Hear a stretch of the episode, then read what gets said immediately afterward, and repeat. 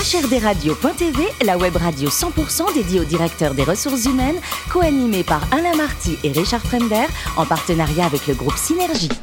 Bonjour à toutes et à tous, bienvenue à bord de HRDRadio.tv. Vous êtes 12 000 directeurs des ressources humaines et dirigeants d'entreprise abonnés à nos podcasts. On vous remercie d'être toujours plus nombreux à nous écouter. Chaque semaine, vous pouvez réagir sur les réseaux sociaux, notre compte Twitter, HRD Radio-du-bas TV. Ici à mes côtés, pour co-animer cette émission, Sophie Sanchez, directrice générale du groupe Synergie. Bonjour Sophie. Bonjour Alain. Et Richard Fremder, rédacteur en chef adjoint de HRD Radio.tv. Bonjour Richard. Bonjour Alain. Alors aujourd'hui, Richard, nous allons parler de la transformation énergétique. C'est vrai que c'est un sujet sérieux, c'est pour ça qu'on a la chance de recevoir Magali Castano, DRH de Technip Énergie. Bonjour Magali. Bonjour Richard. Alors vous êtes parisienne et après HEC, vous vous tournez vers les RH.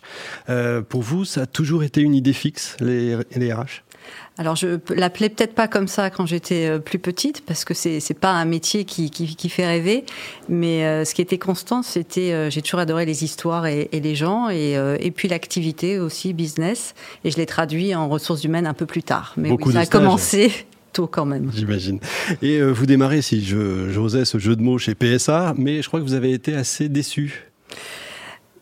Oui, en tous les cas, c'était mon expérience euh, personnelle euh, du- d'une entreprise qui était euh, très franco-française et où la fonction ressources humaines était vue comme une fonction très administrative et moi, c'était pas ce que j'attendais. Donc, C'est pour ça j'ai que- fait un rapide par- passage. Très Changer. chef du personnel, quoi, c'est ça C'est ça, Ouais, exactement. Ça ne nous rajeunit pas tout ça.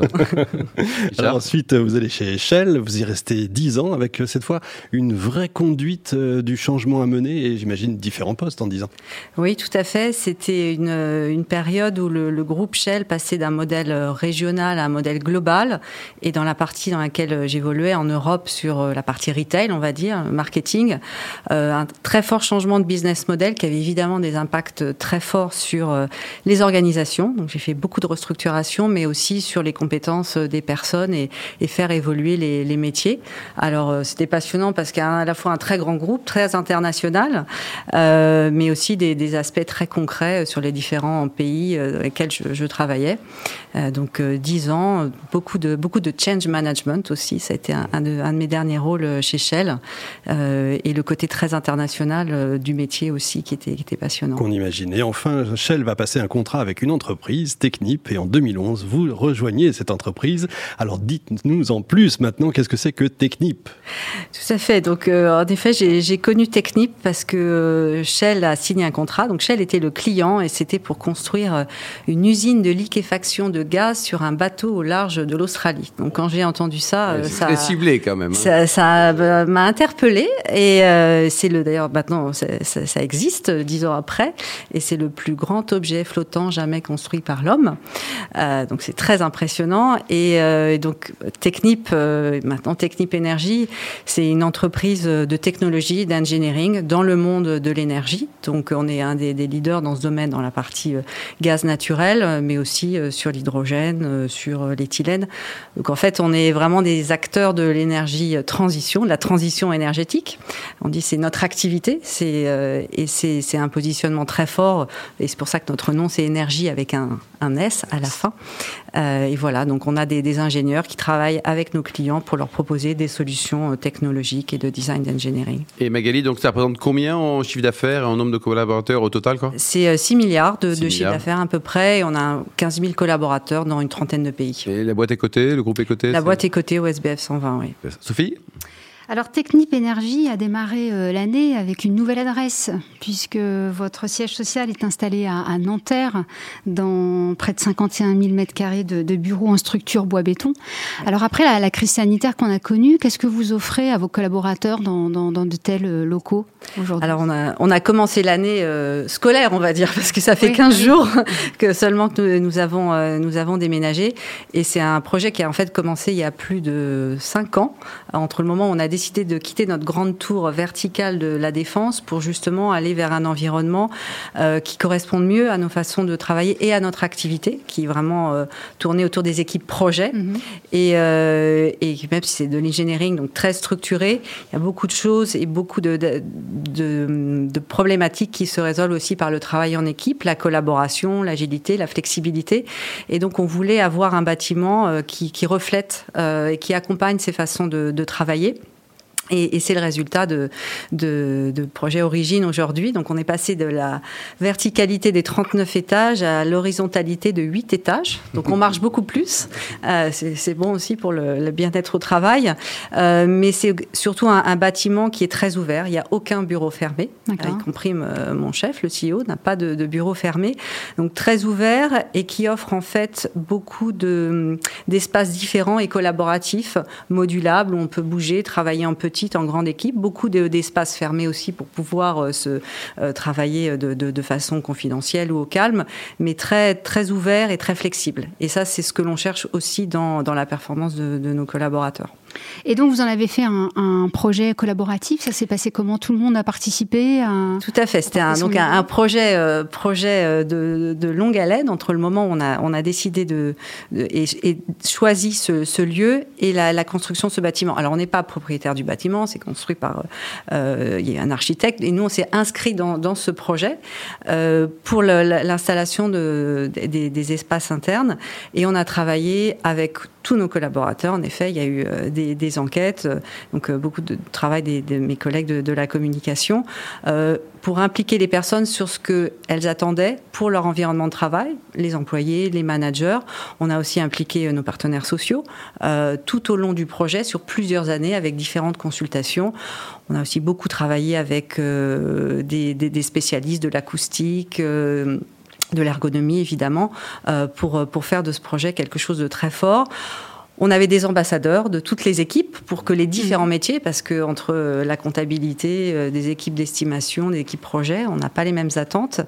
Et puis, euh, et puis aussi, on a transformé l'un des étages de notre tour euh, en un laboratoire. Donc pendant un an, on a tout changé. On a essayé autant que faire se pouvait euh, d'avoir des espaces qui correspondaient aux futurs locaux et que les équipes puissent venir pour une demi-journée, une journée, tester l'environnement. Nous-mêmes, le COMEX, on s'est installé au 31e étage, donc en open space avant, on dit, je dirais, le, la, la, vraie organisation. Quoi.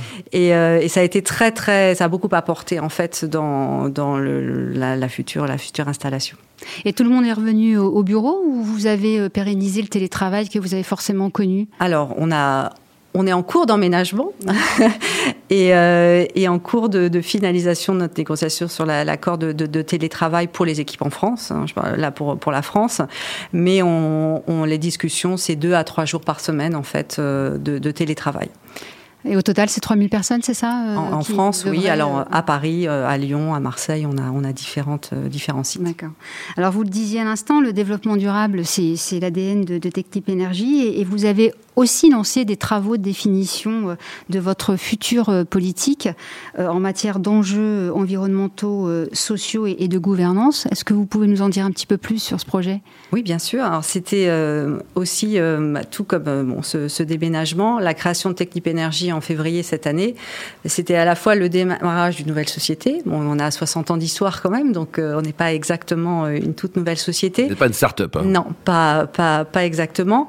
Et ce travail sur euh, donc l'ESG, c'était aussi un vrai projet d'entreprise pour cette fois aussi traduire euh, dans, dans, les attentes de nos différentes parties prenantes le nouveau projet d'entreprise de, de Technip Énergie. Donc euh, là également un projet collaboratif avec une enquête auprès de, nos employés dans le monde entier et un travail aussi avec nos différentes parties prenantes, nos clients, nos fournisseurs, également des autorités, etc.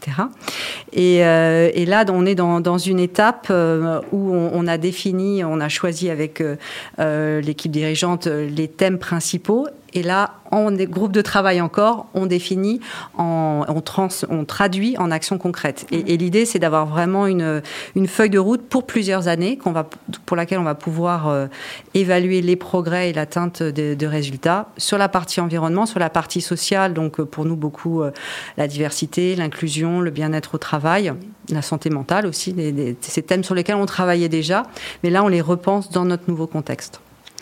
Et enfin, on parle beaucoup en ce moment des difficultés euh, qu'ont les entreprises à, recruter, euh, notamment en France, mais, mais, pas seulement. Est-ce que vous rencontrez euh, ces difficultés de recrutement?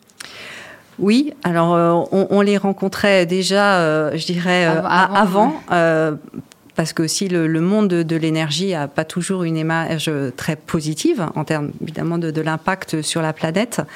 Là, et, c'est une, industrie aussi très masculine, hein, c'est un fait. Et c'est des sujets sur lesquels on travaille beaucoup. Et je dirais notre positionnement et l'évolution de l'énergie, du monde de l'énergie, mais en particulier de Technip Énergie, vers le positionnement, l'accompagnement de la transition énergétique, ça, ça nous aide beaucoup en termes d'attractivité.